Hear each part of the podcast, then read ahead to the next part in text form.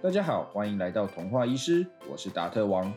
这是一个预计要陪着孩子成长，用四年的时间创作并分享一百个故事的频道。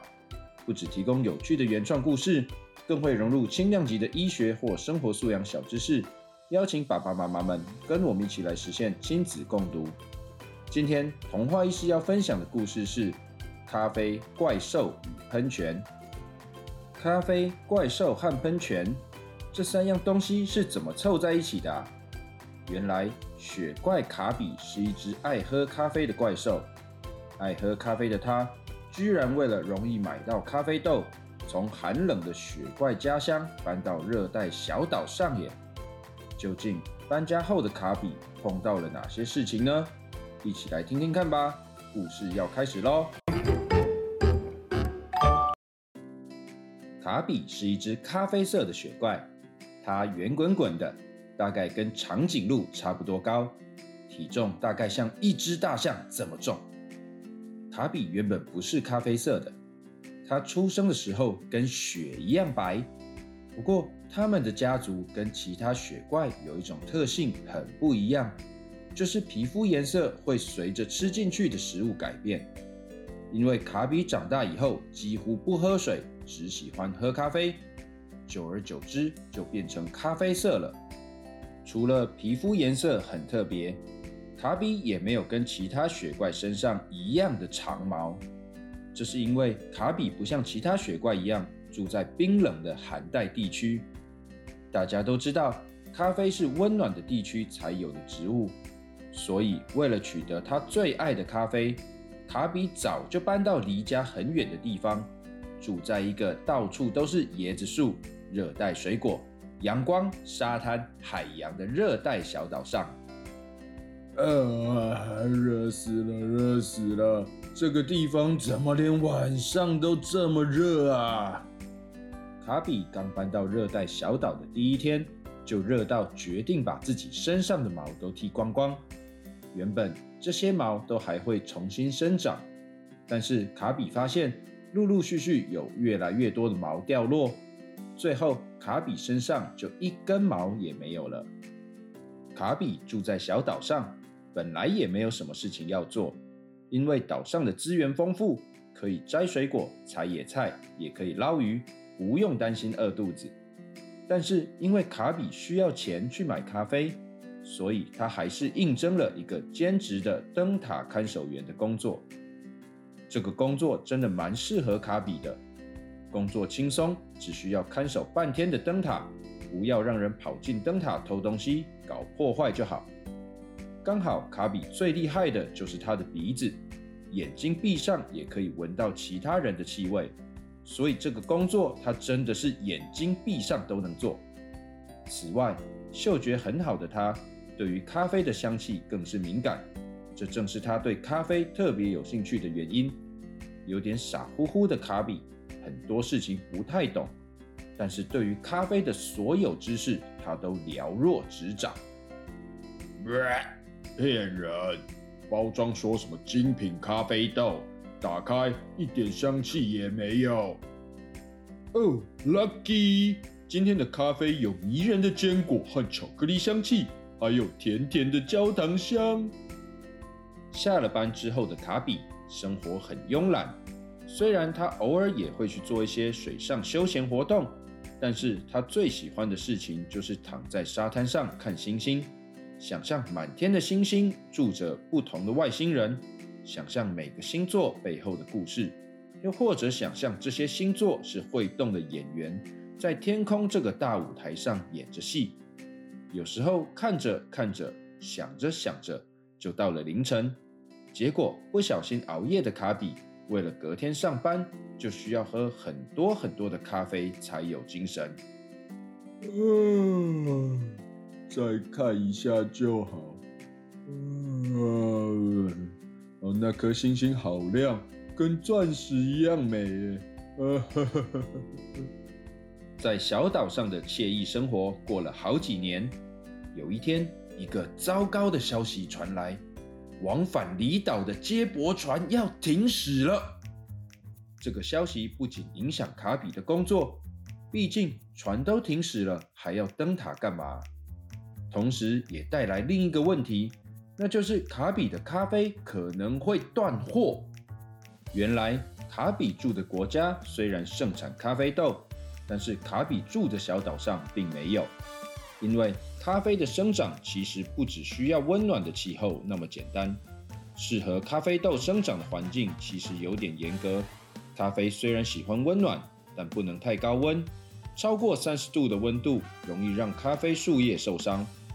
咖啡喜欢阳光，但又不能直接晒到太阳，所以需要比它更高的其他树木保护。它喜欢比较湿的环境，但又不能浸泡在水中，所以需要雨水适量的环境。总之，一般来说，适合种咖啡豆的地方是热带地区的山上。卡比住的小岛没有山，所以不产咖啡豆。原本。卡比都是在周末搭乘接驳船到另一边的城市去采购食物、日用品和咖啡豆。现在接驳船要停驶了，虽然小岛上的资源丰富，食物没问题，但是他的日用品和咖啡就比较麻烦了。日用品就算了，没有咖啡真的是让卡比伤透脑筋。哦，算了，我决定搬家。决定好要搬家的卡比碰到的第一个问题就是该搬去哪里呢？脑袋中充满了咖啡知识的卡比想起一个传说。啊，我记得有一本书讲过，在这个国家的某座高山上有一座咖啡喷泉，高品质的咖啡会一直从喷泉里喷出来，喷出来，喷出来，喝都喝不完呢。呃，好，我要找到传说中的咖啡喷泉，然后住在那里。卡比先找到那本记录着咖啡喷泉的书，这本书很旧，已经绝版了。除了像卡比这种咖啡痴会从旧书摊里买回来之外，根本不会有其他人想买。卡比从书里面找到一张简略、有点泛黄的地图。把地图这页撕下来，带在身上，整理好旅行必备的行李，背上背包，踏上了寻找咖啡喷泉的旅程。临走前，他回头看看他喜爱的小屋和里头的一切。等我找到咖啡喷泉，再回来把你们想办法搬过去哦。接着，卡比锁上门，正式出发了。卡比并不是第一次出远门，毕竟当初为了咖啡从寒带一路跑到热带，就算再不会认路，应该也学会了。所以说，卡比的方向感其实不错。他照着地图的指示，一路朝着西边的山脉前进。西边的山脉叫做云雾山脉，因为适合种植咖啡豆、盛产咖啡，所以也被称为咖啡山脉。如果这个国家真的有咖啡喷泉，那一定就在咖啡山脉里了吧？这么想着的卡比，坚定地持续着旅程。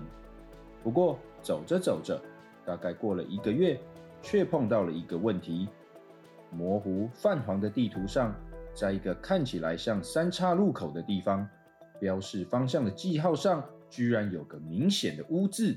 让人无法分辨到底哪个方向才是正确的。卡比原本以为是地图太旧，上面本来就有脏污，但是他仔细一看才发现，啊，是我上礼拜喝咖啡不小心滴到弄脏的，还发霉了！天哪，哦，我重要的地图，我怎么会做出这么蠢的事？自责的卡比。急忙的用手搓搓看发霉的地方，想要试试看能不能弄干净一点，希望至少能看出一点端倪。只不过心急的他，居然不小心把已经很旧、很脆弱的地图戳破了。地图上原本该有记号的地方，现在变成一个洞。这下再怎么自责也没有用了。无可奈何的卡比只好硬着头皮。随便选了三岔路的其中一条走下去，他先走了第一条路，花了三天的时间，发现那条路已经不通，变成一条死路，于是又花了三天退出来。接着，卡比又选了第二条路，花了一个礼拜的时间走到尽头，发现咖啡喷泉不在这条路上，但是他没有灰心，反而是乐观的期待咖啡喷泉就在第三条路上。于是他又花了一个礼拜走回三岔路口，最后又花了十天走第三条路，只不过。走完第三条路，他还是没发现咖啡喷泉。天哪，怎么会这样啦？该不会喷泉就是在已经变成死路的那一条路上吧？如果真的在第一条路的后面，我要怎么绕过去啦？哦，传说中的咖啡喷泉到底是不是真的啊？原本整趟旅途下来都充满着希望的卡比，第一次有了怀疑和放弃的念头。休息了一晚，卡比拖着沉重的脚步，慢慢往回走，打算边走边想，看看能不能克服中断的第一条路。走到一半，卡比碰到了一位穿着咖啡色衣服、光头、留着一把长胡子的老先生。老先生看起来很亲切，不过看他的表情，好像在烦恼着什么。哎呀，真糟糕！我怎么把他们混在一起啦？卡比听到了老先生的自言自语：“老先生，你好啊，我可以帮上什么忙吗？”卡比热心的走过去问老先生：“哎，怎么会有人呢？”我一百年没看过有人来这里了，你是谁呀？老先生没想到有人，小小的吓了一跳。我叫卡比，是一只雪怪，我是为了寻找咖啡喷泉而来的。卡比自我介绍：咖啡喷泉，我住在这里一千年了，没听过什么咖啡喷泉啊。老先生疑惑的回答：“哎，我就知道，好吧，这种传说中的东西没有也是正常的。诶，等一下，老先生，您说您住了一千年，怎么可能？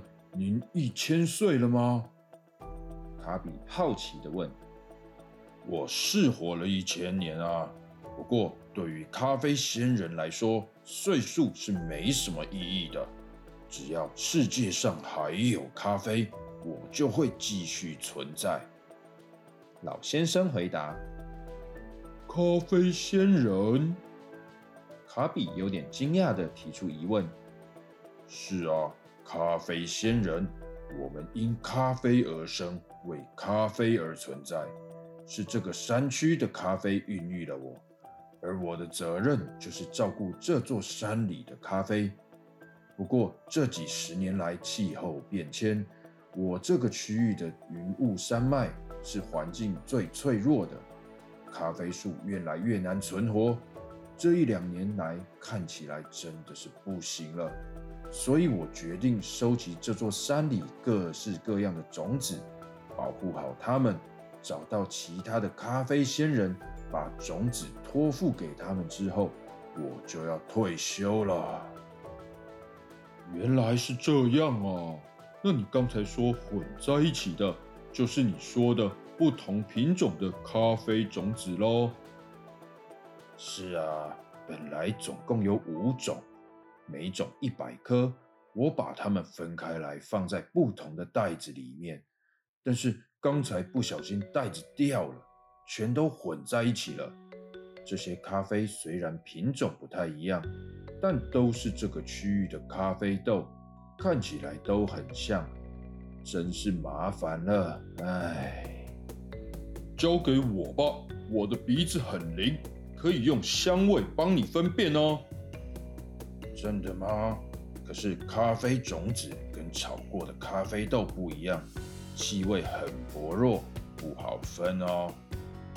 没问题的，我来试试。自信的卡比接过咖啡仙人手上的咖啡种子，开始一颗一颗仔细的闻。刚开始还有点困难，但是闻了大约五十颗之后，他很确定这里面有细微的味道差异，刚好可以分成五大类。就在卡比的帮忙之下，解决了咖啡仙人的大难题。哎呀，真是太感谢了！我该怎么致谢才好呢？咖啡仙人满怀感谢地问道：“您客气了。”举手之劳而已。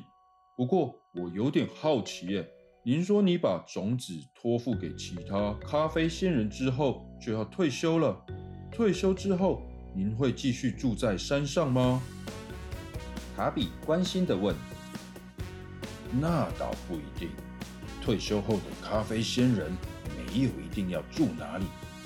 既然已经不用我操心咖啡树了，我在山上也住了那么久。反而比较想去海边住看看。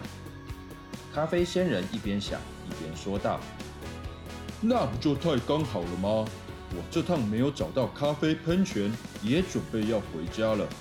我家刚好就在一个小岛上，一出门就是阳光、沙滩、海洋，还有椰子树和各种水果。